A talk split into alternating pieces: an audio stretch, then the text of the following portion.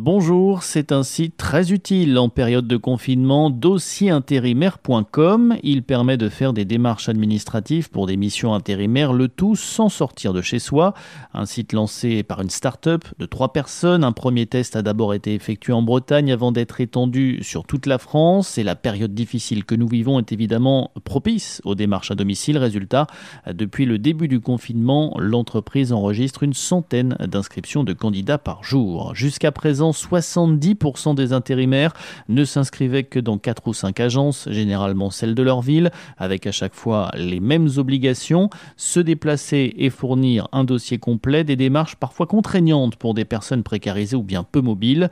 Dossierintérimaire.com tente donc de simplifier tout ça par l'intermédiaire d'un guichet virtuel et unique. L'intérimaire remplit une seule fois son dossier en ligne chez lui et choisit de présenter son profil dans autant d'agences qu'il le souhaite. Ce sont les agences, on le précise, qui payent l'abonnement au site pour avoir accès aux fiches des candidats, ce qui leur permet de savoir qui est disponible et à quel moment.